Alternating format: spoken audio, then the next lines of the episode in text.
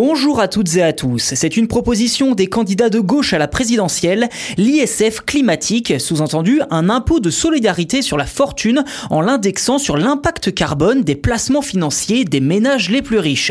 Alors de quoi s'agit-il en détail? Eh bien c'est ce que je vous propose de voir dans cet épisode.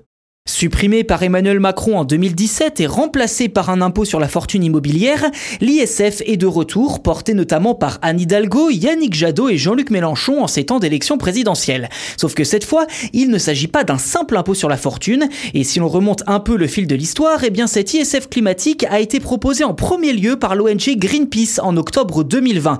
Je cite, avec le mouvement des Gilets jaunes, on s'est posé la question des inégalités climatiques.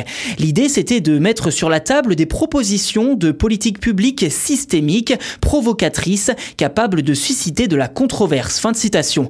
En fait, en réinstaurant l'impôt sur la fortune sous une nouvelle forme, l'ONG propose de combiner fiscalité écologique et justice sociale. Et comme le souligne le laboratoire sur les inégalités mondiales, lui aussi favorable à cette mesure, je cite, une taxation progressive sur la propriété d'activités polluantes pourrait accélérer les désinvestissements dans ces activités, donc réduire le niveau de pollution des plus riches et générer des ressources pour augmenter les investissements dans les infrastructures bas carbone. Alors concrètement, comment cet ISF écolo sera appliqué si l'un des trois candidats est élu à l'Elysée en avril prochain? Eh bien pour le savoir, revenons d'abord sur l'ISF classique. Jusqu'en 2017, l'impôt de solidarité sur la fortune concernait tous les contribuables dont le patrimoine excédait 1,3 million d'euros. L'ISF climatique, dans sa première version imaginée par Greenpeace, reprend les contours de l'ancien impôt de solidarité sur la fortune en y ajoutant un volet climatique. Je cite, il s'agit d'inclure l'empreinte carbone des avoirs financiers dans le calcul de l'ISF.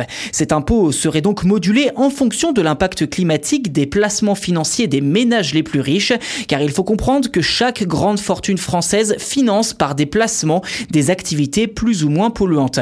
Pour calculer un éventuel malus, il faudrait alors définir l'empreinte carbone moyenne des types de placements. Et d'après les premières estimations, eh bien cet ISF climatique pourrait rapporter environ 10 milliards d'euros à l'État chaque année. Reste désormais à savoir comment il prendra forme dans les programmes détaillés de chaque candidat.